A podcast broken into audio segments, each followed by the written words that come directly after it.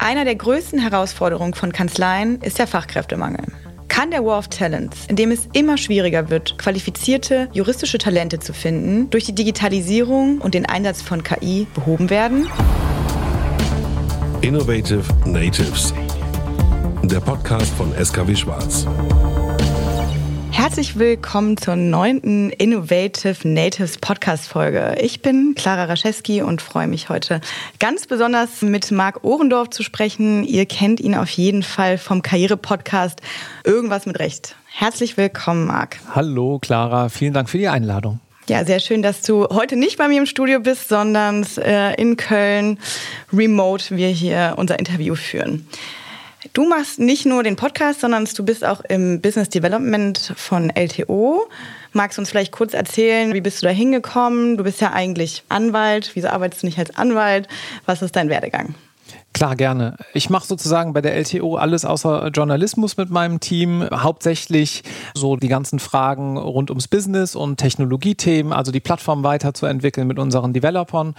Und die Quintessenz ist dieser Beruf eigentlich aus dem, was ich schon immer ganz gut fand, nämlich gute Kommunikation, Technologie und Jura. Ich habe dann Jura studiert. Ich erzähle das immer ganz gerne. Wahrscheinlich wäre ich fünf Jahre später Pro-Gamer geworden, weil ich in meiner Jugend echt viel gezockt habe. E-Sports-Profi. Ja, aber da war der Markt noch nicht erfolgsversprechend genug. Und dann habe ich Jura gemacht. Mama war auch stolz. Es war auch gut. Und ähm, ich wusste dann aber aufgrund dieses Zuschnitts eigentlich schon immer, dass ich zwar ambitioniert bin, gutes Examen schaffen will und das lief auch ganz gut, aber nicht so unbedingt als klassischer Anwalt arbeiten möchte. Und wenn dann eh immer nur als Anwalt. Justiz oder so kam für mich nie in Frage. Und dann habe ich während des Studiums sehr viele Moodcourts gemacht, bin dann so in die Verhandlungsberatung reingerutscht mit einem ehemaligen Großkanzleianwalt. Da haben wir dann sehr viele andere Kanzleien beraten zum Thema strategisches Verhandlungsmanagement, basierend sozusagen auf auch dann der entsprechenden konkreten Beratungserfahrung, mhm. die man mhm. über die Jahre so gesammelt hat. Am Anfang waren es mehr Workshops. Und da habe ich sehr viele Kanzleien gesehen und das war sehr, sehr spannend. Und ich wusste, dass ich gerne in dieser großen Welt des Rechtsmarkts, des deutschen Rechtsmarkts weiter unterwegs sein möchte. Und dann habe ich diesen lustigen Podcast Irgendwas mit Recht gegründet. Der lief dann sehr gut. Und darüber kam dann auch mittelfristig so der Kontakt zu Wolters Klüver zustande. Und so bin ich bei der LTO gelandet als Teamleiter Produktmanagement, wie es dann jetzt offiziell heißt.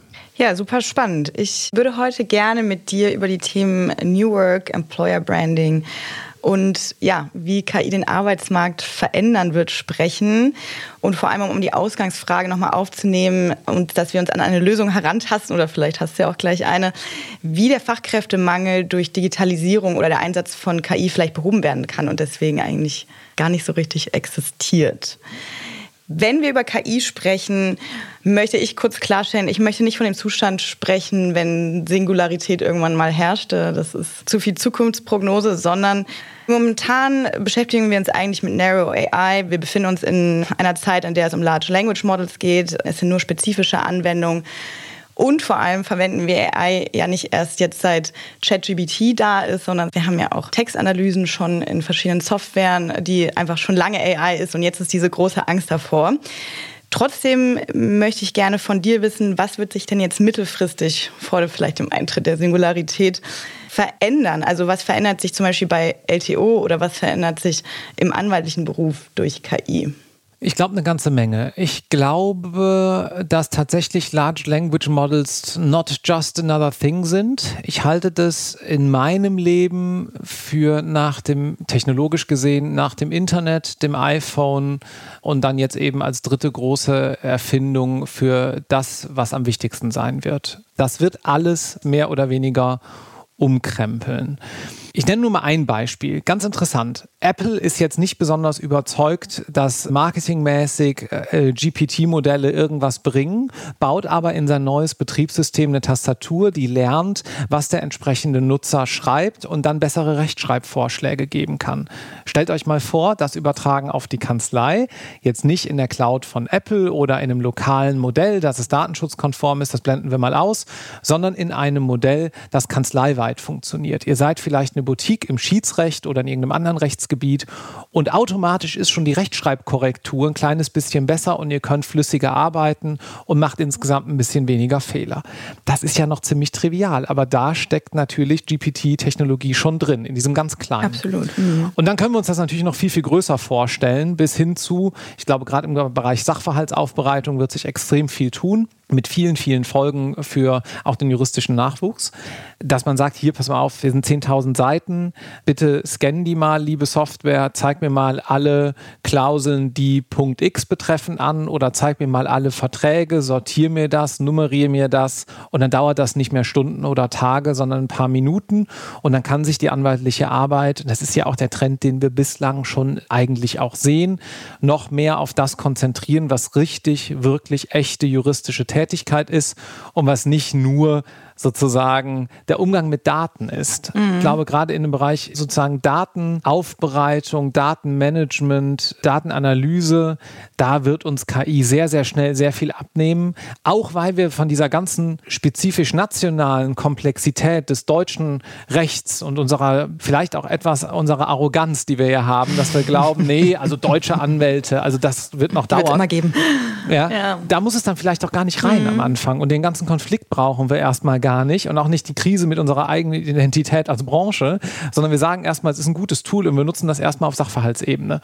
Und der Rest wird auch kommen, aber schon bis dahin gedacht, halte ich es für mehr oder weniger revolutionär. Wer meinen Podcast hört, weiß, wie ich über die nächste Frage denke. Aber jetzt mal an dich. Was glaubst du, hat die Partnerinnengesellschaft dann eine Zukunft mit KI und so, wie es weitergeht? Was man als Partnerin Gesellschaft der Zukunft sozusagen äh, mit KI macht, oder wie meinst du das? Ja, ob die überhaupt existieren kann, so wie sie existiert. Die Gesellschaftsform der Partnergesellschaft. Als Kanzlei sozusagen. Ja, genau. Ja, hundertprozentig. Ich glaube nicht, mhm. dass das notwendigerweise aufgehoben wird. Wir werden ganz sicher irgendwann aber natürlich sozusagen eine zunehmende Digitalisierung und auch eine gewisse Liberalisierung des Rechtsmarktes bekommen. Also äh, Stichwort Fremdbesitzerverbot und so weiter. Mhm. Es ist in der Debatte, ich glaube, da kann man auch sagen, naja, das wird sich zumindest aufweichen erreichen. Ich vermute auch, dass es komplett fallen wird. Aber dass sozusagen Partner im Sinne von Gesellschaftern zusammenarbeiten und ein Unternehmen betreiben, das Services anbietet, mhm. die im Bereich des Rechtsmarkts verkauft werden, das wird, denke ich, so bleiben. Da sehe ich nicht, warum das grundsätzlich anders werden soll. Aber es gibt natürlich eine zunehmende Produktisierung und Serviceisierung der Rechtsdienstleistung. Also zumindest das Ende der Billables. Nicht in allen Bereichen. Aber vieles wird Commodity, vieles wird einfacher. Wir sehen das jetzt schon im Bereich der Verbrauchermasseverfahren, dass es da eigentlich darum geht, aus einer reinen Business-Perspektive, wer das bessere Marketing machen kann, wer zu geringeren Akquisitionskosten den Fall an Land zieht. Das ist eigentlich eine Marketing-Schlacht am Ende des Tages, mhm. weil die Prozesse mittlerweile in allen den einschlägigen Kanzleien so gut sind, dass das einfach funktioniert, auch relativ kosteneffizient. Es wird weiterhin auch Billable Hours geben. Aber vielleicht ist es das Ende der günstigen Billables. Was ja auch, ist jetzt nur eine Vermutung, ja, aber ja. ich komme dahin, weil ich sage, naja, wahrscheinlich wird man nicht mehr den First Year unbedingt in einem Umfang von 2.000 bis 3.000 Stunden pro Jahr immer abrechnen können, weil der auch zunehmend ersetzt werden wird durch Technologie. Und das Gegenargument ist natürlich, ja doch, klar kann ich den wieder auf 2.000 bis 3.000 Stunden abrechnen, aber auf andere Arbeit. Ja, mhm. Dann wird sich vielleicht einfach nur die Arbeit wieder shiften und komplexer werden, die dann tatsächlich gemacht wird. Ich glaube nicht, dass es das Ende der Billable ist. Da bin ich jetzt vielleicht ein bisschen konservativ. Das sehe ich noch nicht. Auch weil wir natürlich demografischer Wandel, Fachkräftemangel und so weiter einfach einen riesigen Bedarf an Workforce haben und die Rechtsbranche wächst. Der Rechtsbranche geht es gut. Wir haben einen zunehmenden Regulierungsapparat, dann durch zunehmende Compliance-Pflichten, zunehmende Beratung in dem Bereich. Wir sprechen gerade über AI. Wir haben jetzt den AI-Act der EU, der bald kommt. Manche sagen schon DSGVO 2.0. Da werden sich ja einfach viele schöne Beratungsfelder auftun, wo man, glaube ich, auch weiterhin gut als Professional Service Firm Geld verdienen kann. Ja, das stimmt auf jeden Fall. Ich bin schon überzeugt davon, dass Billables die Innovationen äh, ja, beschneiden, in dem Sinne, dass Associates, also was man so aus dem Alltag kennt, die haben einfach ihre Aufgaben, dann arbeiten sie 10, 12 Stunden, da ist halt keine Zeit mehr danach noch irgendwie innovativ über Dinge nachzudenken der Gedanke, den man ja zum Beispiel beim Design Thinking hat oder im Service Design, dass man sagt, man geht so ein bisschen, äh, was auch sehr widersprüchlich zum juristischen Arbeiten, dem traditionellen zumindest ist, dass man halt irgendwie sagt, ich gucke mir jetzt die Lösung an und ich finde ein Problem dafür, wie lange ich dafür mhm. brauche, welches Wissen ich dafür brauche, was für, ja, Multidisziplinarität ich vielleicht auch dafür brauche, die finde ich schwierig abzudecken durch Billables, weil dann einfach Zeit vergütet wird und nicht die Leistung. Und dadurch, wenn dann auch noch ein Produkt davor steht, das finde ich irgendwie schwierig umzusetzen. Ja, ich glaube, man muss berücksichtigen, das ist jedenfalls das, was ich so sehe und auch höre im Markt, dass hier die Mandanten auch nicht dumm sind. Im nee. Gegenteil. Zunehmend haben wir da ja auch Einkaufsabteilungen, die Rechtsdienstleistungen mhm. mit einkaufen, so wie ansonsten Kugelschreiber und Hardware oder irgendwie Zuliefererprodukte mhm. für ihre eigene Produktion. Ich vermute, dass da der Druck auch weiterhin steigen wird und wachsen wird und dass wir dann schon auch, sehen wir auch heute schon, bestimmte Cuts auf Billables, wenn irgendwo es heißt, im Moment dafür darf man jetzt so und so lange brauchen, das ist ein standardisiertes Verfahren. Ich würde ein bisschen dagegen halten. Also ich stimme dir grundsätzlich total zu in allem, was du sagst. Ich glaube aber, die Konsequenz ist eine andere. Mhm. Ich glaube nicht, dass die Billable wegfällt und wir wieder mehr ergebnisorientiert notwendigerweise in allen Bereichen irgendwie abrechnen, weil es auch schwer zu fassen ist glaube aber vielleicht der Anwendungsbereich der Billable wird kleiner. Also dass man sagt, bestimmte Dienstleistungen werden noch auf Stundenbasis abgerechnet und andere halt nicht mehr. Ja. Man kann natürlich ja. sagen, das ist, das ist der Anfang vom Ende. Ja, okay, dann sind wir d'accord. ja, also ich finde generell, jetzt nur so als Side-Comment, es ist so schwierig, über diese Themen zu sprechen, wenn man nicht vorher sagt, meinen wir jetzt kurzfristig, mittelfristig, langfristig, ja. wie wird sich alles entwickeln? Das ist ja sehr, sehr unterschiedlich und da sich alles sehr langsam bewegt, ist bei uns mittelfristig auch eine andere Bedeutung als in anderen Branchen oder überhaupt die Einführung von Digitalisierung oder die komplette Transformation. Ich würde gerne mit dir über New Work sprechen. Ein Artikel dazu bist du gerade am Schreiben und veröffentlichst ihn und hast mir schon ein bisschen Sneak Peek gegeben. Erzähl mir gerne davon. Für mich aber erstmal die Frage, New Work ist inzwischen schon fast so ein verbrannter Begriff wie Legal Tech, habe ich das Gefühl. Es ist irgendwie ein Containerbegriff, man kann sich alles Mögliche rausnehmen. Was damit nicht gemeint sind, ist nur Achtsamkeit und Homeoffice. Wie würdest du New Work beschreiben, wenn du jetzt sagen würdest, okay, du willst jetzt in zwei Sätzen jemandem sagen, so, das ist New Work und was sind deiner Meinung nach die wichtigsten Aspekte in der Umsetzung? Ich glaube, wenn ich es wirklich ganz kurz fassen müsste, in der juristischen Branche ist New Work menschenzentrierteres Zusammenarbeiten. Ich sehe, dass sich immer mehr Nachwuchskräfte für Teams entscheiden, für Persönlichkeiten entscheiden. Ich habe auch viele Partnerinnen und Partner bei mir im Podcast, die das auch nutzen, um visibel zu werden und entsprechend sozusagen auch eine erste Anlaufstation zu bieten für Nachwuchs, die ein bisschen was hören wollen. Wie tickt die Person auf der anderen Seite so, dass es nicht nur ein Profilbild auf der Homepage ist, sondern ein etwas persönlicherer Eindruck.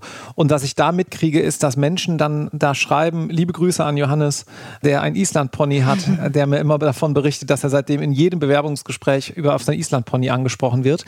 Und das findet eben statt. Wir haben mehr Personal Branding, wir haben mehr Kanzlei-Branding, also Employer-Branding. Wir haben aber dadurch auch persönlichere Connections. Mhm. Es ist weniger die Ratio in der Kanzlei, die nur auf Profitabilität ausgerichtet ist und irgendwie anonyme junge Menschen und die Silberrücken, die irgendwie das Business ran schaffen. Mhm. Ich glaube, es ist ein persönlicheres Geschäft auch in den Kanzleien geworden es ist Menschen auch insgesamt wichtiger, persönlicher, vernetzt zu sein, ein bisschen mehr was über die anderen im Team zu wissen. Und ich glaube, das ist auch ein Enabler für wirklich gute Zusammenarbeit und für immer besser werdende Rechtsdienstleistungen. Also das muss man ja auch mal sagen. Ich glaube auch nicht, dass der Markt stagniert. Mein Eindruck ist schon, dass wir uns weiterentwickeln, wenn gleich nicht vielleicht so schnell wie andere Branchen, aber dafür halt auch mit einer ziemlich hohen Qualität an dem, was am Ende für die Mandanten mhm. dabei rumkommt. Denn das darf man ja nicht vergessen. Also wenn man sich jetzt mal Gorillas anschaut, sind gerade die ersten, die mir in den Kopf kommen. Irgendwie Super Quick Delivery Services, mega Ding mit Anfang der Pandemie. Gut, die wurden jetzt irgendwie aufgekauft. Ich sehe nicht so viele Kanzleien, die total auf den Putz hauen mit neuen innovativen Geschäftsmodellen und dann nach zwei Jahren wieder vom Markt verschwunden sind, weil mhm. sie von der Konkurrenz gekauft wurden. Die, wenn man mal die Parallele zieht, das sehe ich nicht. Also eigentlich funktioniert das, was stattfindet, ziemlich gut. Jetzt kann man sagen, naja, vielleicht findet zu wenig statt. Aber long story short, ich halte New Work für ein persönlicheres Zusammenarbeiten und eigentlich für einen sehr, sehr positiven Trend, weil auch einfach viel mehr Selbstreflexion eingesetzt hat darüber, was wir hier tun. Das würde ich mir jetzt für die juristische Ausbildung auch mhm. noch wünschen. Ja.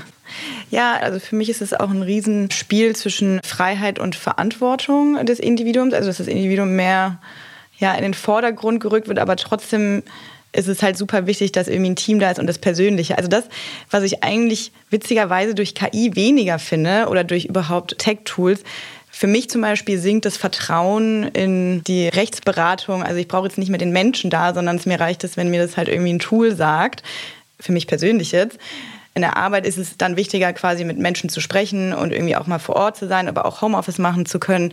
Also ich finde, da ist irgendwie so eine Schwankung drin. Also man wird menschlicher, obwohl man eigentlich durch Technologie ein bisschen sich entmenschlicht in dem Sinne.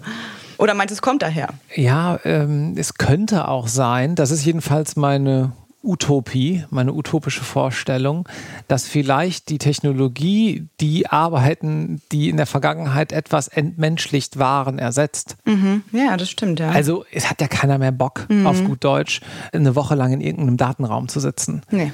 Das ist ja wirklich schön für alle, die das nicht mehr machen müssen. Mhm. Und die dann hoffentlich bessere Arbeit im Sinne von fordernder, stimulierenderer Arbeit machen können weil sie ja dann doch auch lange studiert haben und ziemlich reingehauen mhm. haben, um da hinzukommen, wo sie jetzt sind. Muss man denn irgendwann in Zukunft noch so lange studieren, um juristische Arbeit lösen zu können?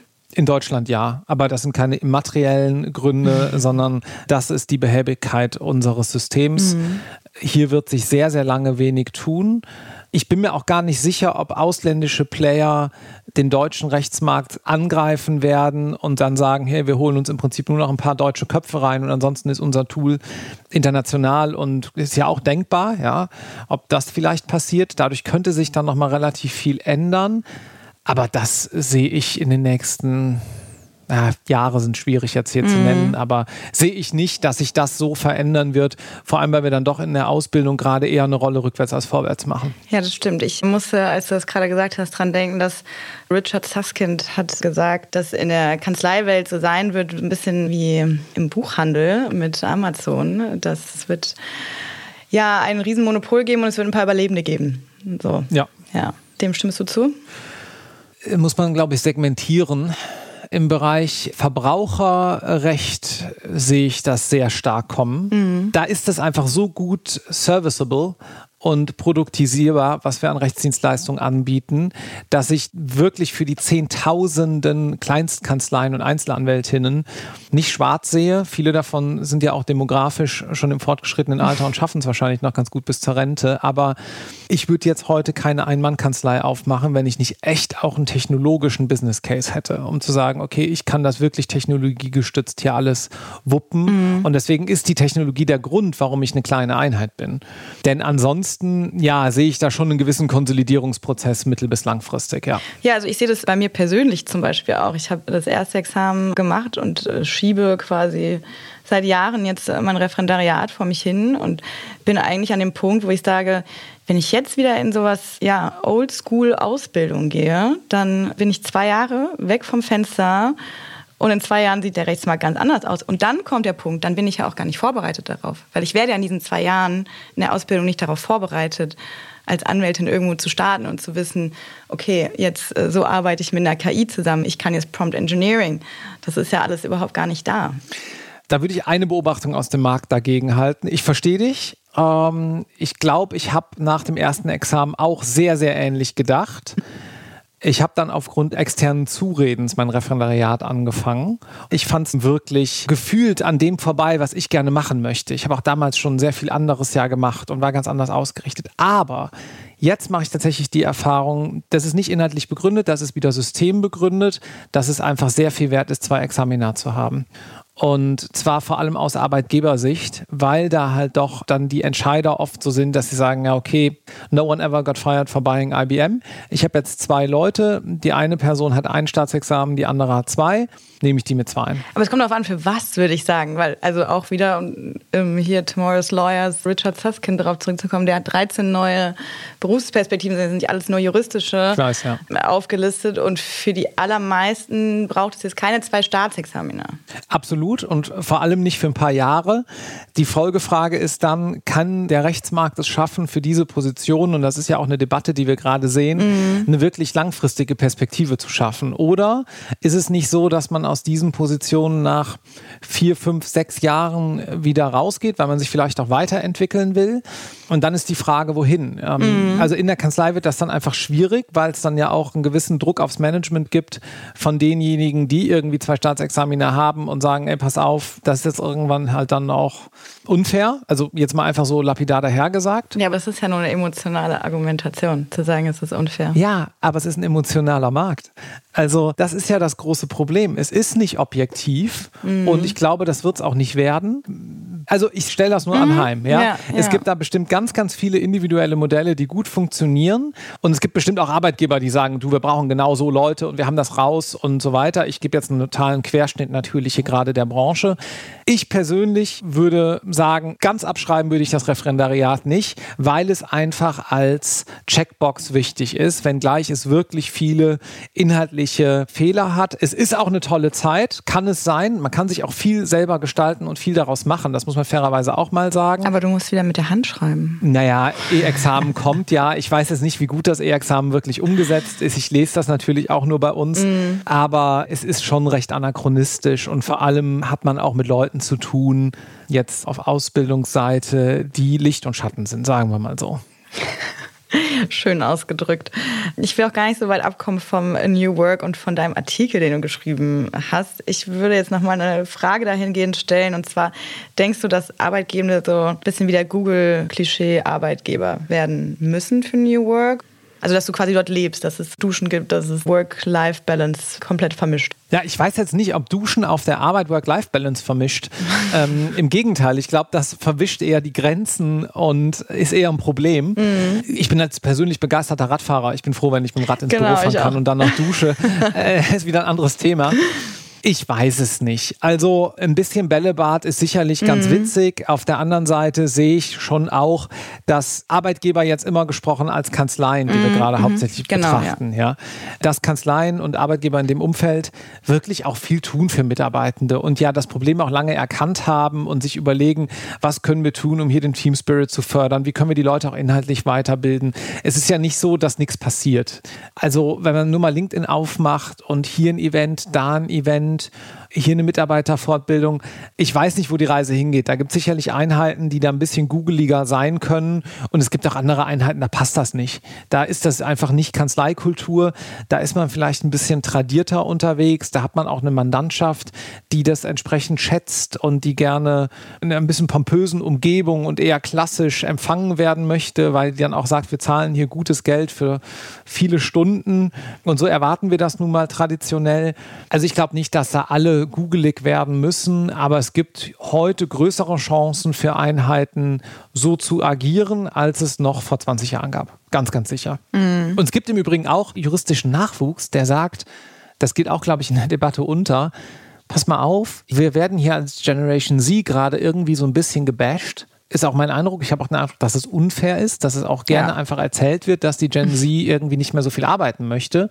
Und genau deswegen will ich mich in eine Kanzlei setzen und mal zwei Jahre richtig arbeiten und richtig viel lernen, weil ich auch glaube, dass ich zum einen das cool fände und persönlich viel lernen kann und zum anderen auch einen Vorteil habe, weil sozusagen die Erwartungshaltung gar nicht mehr unbedingt mhm. so ist. Und wenn ich dann aber so overperforme oder da eher noch eine ältere Erwartungshaltung von früher erfülle, dann stehe ich halt noch besonders gut da. Also die Leute gibt es auch, ja. Mhm. Auch schon auf der Vimi-Ebene habe ich mich jetzt vor zwei Wochen noch mit jemandem unterhalten, der sagt, du, ich finde das total klasse, ich gebe hier einfach Vollgas und das Vollgas wird heute vielleicht sogar noch mehr gesehen als früher. Mhm. Ich sag nur, ja, es ist komplex und es geht, glaube ich, darum, immer das Passende zu finden. Absolut. Und lebenslanges Lernen ist, denke ich, das, was durch all diese Veränderungen irgendwo eine Konstante bleiben wird. Das ja. wird einfach immer wichtiger sein. Also weitere Ausbildung, Fortbildung. Sie sieht man ja jetzt auch gerade, wenn halt so neue Technologien kommen. Ich finde es auch überhaupt nicht verwerflich, dass Leute sich erstmal wehren wollen dagegen, weil es halt was Neues ist. Aber ich glaube, man kann sich nicht dagegen wehren, sondern man muss einfach lernen. Genau. Und den letzten erwischt es dann halt. Genau. Ja. Das, klar, das ist so, ja. Genau, aber apropos Vimis und Lernen, dazu wird bald was von dir veröffentlicht.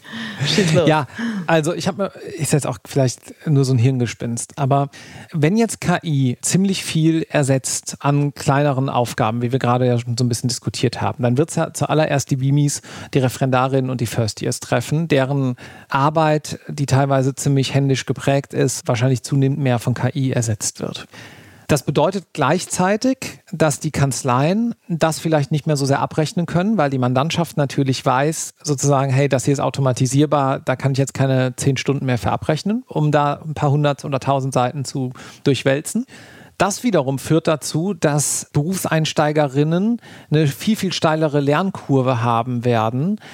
Ich würde das mal so eine Lernwand fast nennen, mhm. weil sie müssen halt über diese Wand springen, um besser zu werden als die KI zu dem jeweiligen Zeitpunkt. Besser als die KI oder besser mit der KI?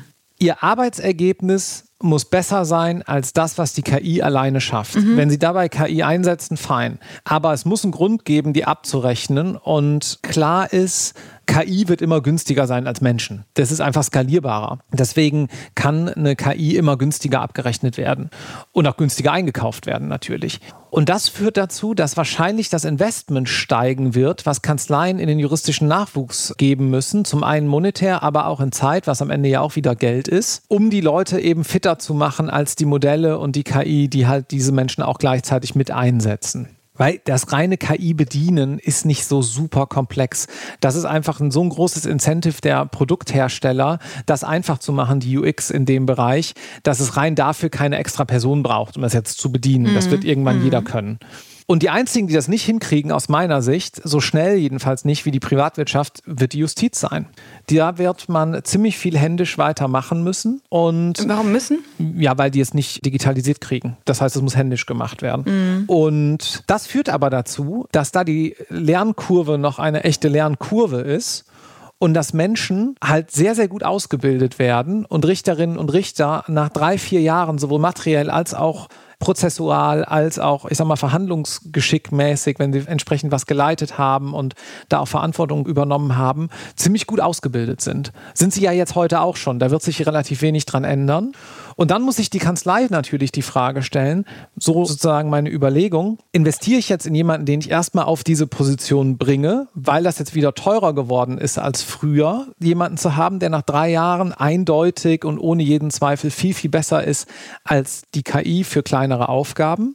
Oder rekrutiere ich vielleicht später und woanders und ziehe mir jemanden, der drei, vier Jahre Berufserfahrung als Richterin hat? Mhm. Und ich glaube deswegen, dass das passieren wird. Voraussetzung ist dafür, dass Kanzleien Richterinnen und Richter nach mehreren Jahren rekrutieren und dass es durchlässiger wird zwischen Justiz und Anwaltschaft, dass Kanzleien halt auch entsprechende Arbeitsmodelle entwickeln oder weiter anbieten, wenn es die heute schon gibt, die dann auch entsprechend dort zu dem Lebenszuschnitt passen. Also ich kann mir nicht wirklich vorstellen, dass es viele Richterinnen und Richter gibt, die sagen, okay, ich baller jetzt meine 3000 Stunden im Jahr. Das ist ja auch schon für normalen Associate mhm.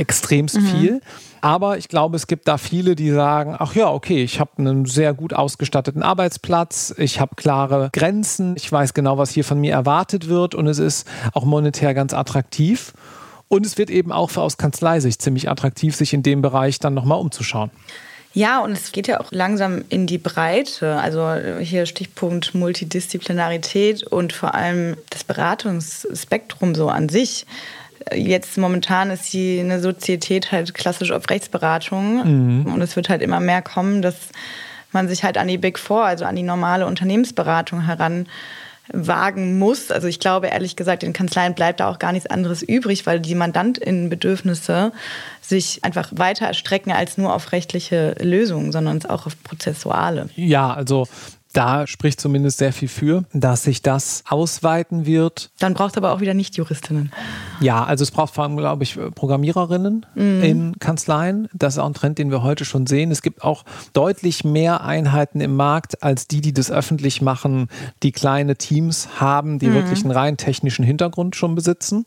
Das wird immer mehr kommen und damit meine ich jetzt nicht ITler, die irgendwie die Infrastruktur verwalten, sondern wirkliche Programmierer, die gemeinsam in idealerweise agilen Entwicklungsprozessen mit Anwältinnen irgendwie coole Services und Produkte Produkte schaffen. Und dafür braucht es natürlich in der Anwaltschaft auch wieder entsprechende Anknüpfungspunkte, dass man überhaupt weiß, okay, die reden hier komplett anders, die Kommunikation ist komplett anders strukturiert, das Mindset ist ein ganz anderes. Und wie können wir eigentlich am Ende immer natürlich zum Vorteil des Mandanten hier zusammenwirken und Werte schaffen? Mhm. Und jetzt, wenn wir nochmal über Employer Branding sprechen wollen, was muss eine Kanzlei, eine moderne Kanzlei von heute bieten? Jetzt ist das ja schwierig, so als dann doch äh, von der Ausbildung her Jurist, weil mhm. dieses Muss ähm, ist, natürlich, ist natürlich Druck. Aber wenn ich mich auf eine Sache festlegen müsste, würde ich sagen, eine Kanzlei muss authentisch sein. Mhm. Ich glaube, es geht nicht gut, wenn man andere Erwartungen schürt, als danach eingehalten werden. Bleiben wir mal bei dem Beispiel von vorhin. Ob ich jetzt eher traditionell zugeschnitten bin, sowohl in meiner vielleicht Weltanschauung als auch in meiner Organisation der Arbeit oder total modern, progressiv, irgendwie sage, bei uns ist alles agil und etwas anders, als es früher war. Das muss halt einfach passen. Also es muss im Employer Branding so dargestellt sein, wie es auch tatsächlich ist, denn das kriegt der juristische Nachwuchs ziemlich schnell raus, wenn das nicht der Fall ist. Wenn da irgendwas nur Marketing-Sprech war und die Realität sieht anders aus. Und dann, glaube ich, gibt es auch immer noch für jede Kanzlei und jedes Team genug Nachwuchs. Die Herausforderung ist nur, diesen Nachwuchs zu finden mhm. und aufzudecken. Ja? Aber wenn man sich da authentisch präsentiert, dann ist meine Erfahrung, dass das klappt. Dass man auch, also ich, ich kann ein bisschen aus dem Nähkästchen plaudern. Ich habe auch selber manchmal den Eindruck, okay, ich weiß jetzt ganz wenig gerade über meinen Gesprächspartner mhm. im Podcast und ich weiß auch vielleicht nicht so viel über das Rechtsgebiet. Aber zum einen weiß ich ja, nachdem ich es eine halbe Stunde dann mit angehört habe, weil ich mit der Person gesprochen habe, mehr. Und zum anderen verstehe ich danach auch, was hier eigentlich der Business Case A ist und B auch das Versprechen an die mhm. Mitarbeitenden, die sich für dieses Rechtsgebiet interessieren. Aber das zu kommunizieren in den juristischen Nachwuchs hinein, das ist halt die Aufgabe und das Absolut. muss jeder machen. Ja. Und jetzt habe ich mich neulich mit einer Anwältin unterhalten, die hatte keine Homepage da dachte ich, ja, okay, da geht noch was. Geht also noch Visibilität was. ist wichtig.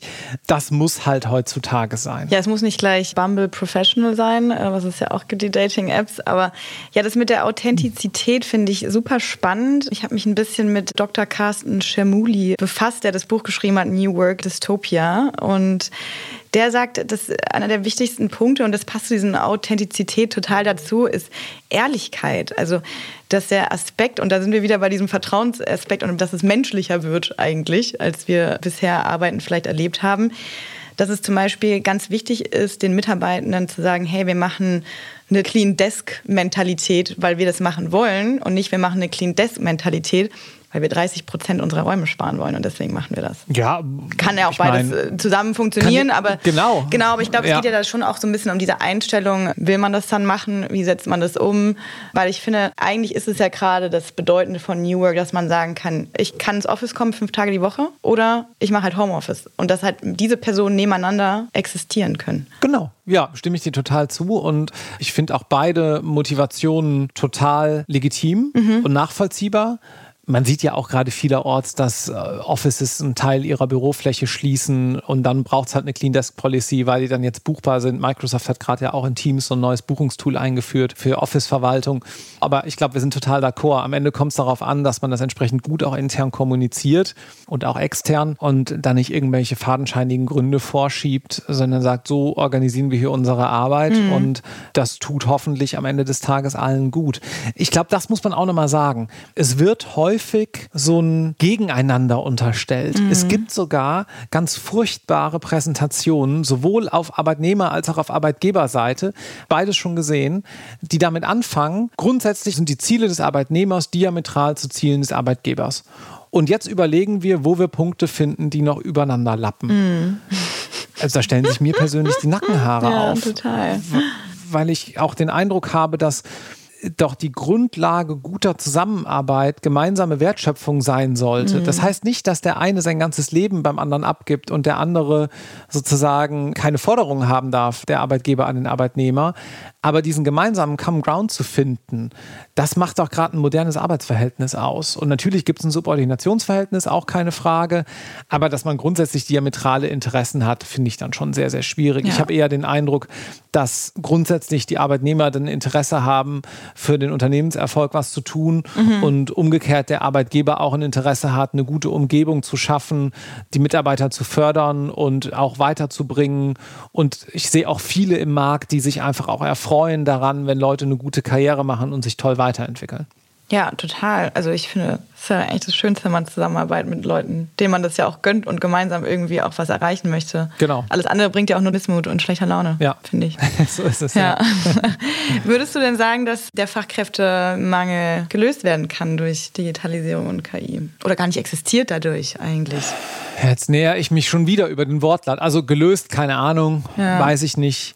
Aber ich glaube schon, wenn man ein totaler Technologiekritiker ist, ist der Fachkräftemangel eine sehr gute Motivation, sich die Technologie doch mal anzuschauen, mhm. weil ich glaube, wir haben bis 2035 10 Millionen weniger Arbeitnehmer in Deutschland. Wir haben jetzt 2023, mhm. das ist nicht so lang. Mhm.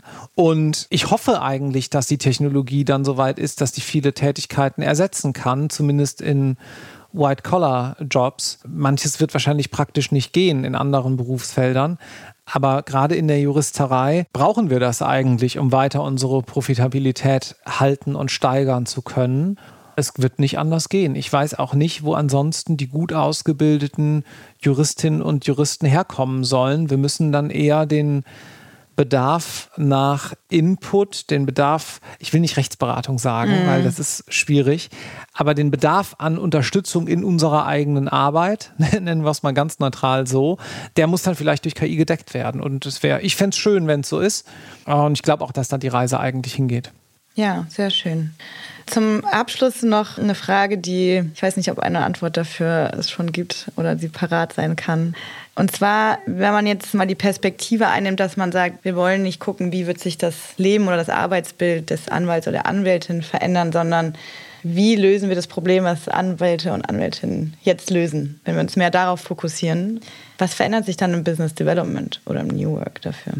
Boah, wieder total schwer, weil es natürlich darauf ankommt, was ein Business ist. Mhm kann ich, glaube ich, so pauschal nicht sagen, außer globale allgemeine Trends. Der Rest ist eine Frage von Kanzleizuschnitt, von Rechtsgebiet, von Mandantenstruktur, von Ressourcen, sowohl technologisch als auch persönlicher Natur innerhalb der Kanzlei. Ich glaube nicht, dass alles einfach nur sozusagen technologisiert wird, sondern es wird immer mehr Hand in Hand gehen. Delivery Times werden kürzer, mhm. zunehmend. Generell die Delivery wird sich verändern. Genau, also bis ein Arbeitsprodukt durch Rechtsdienstleister erstellt wird, vergeht nicht mehr so viel Zeit.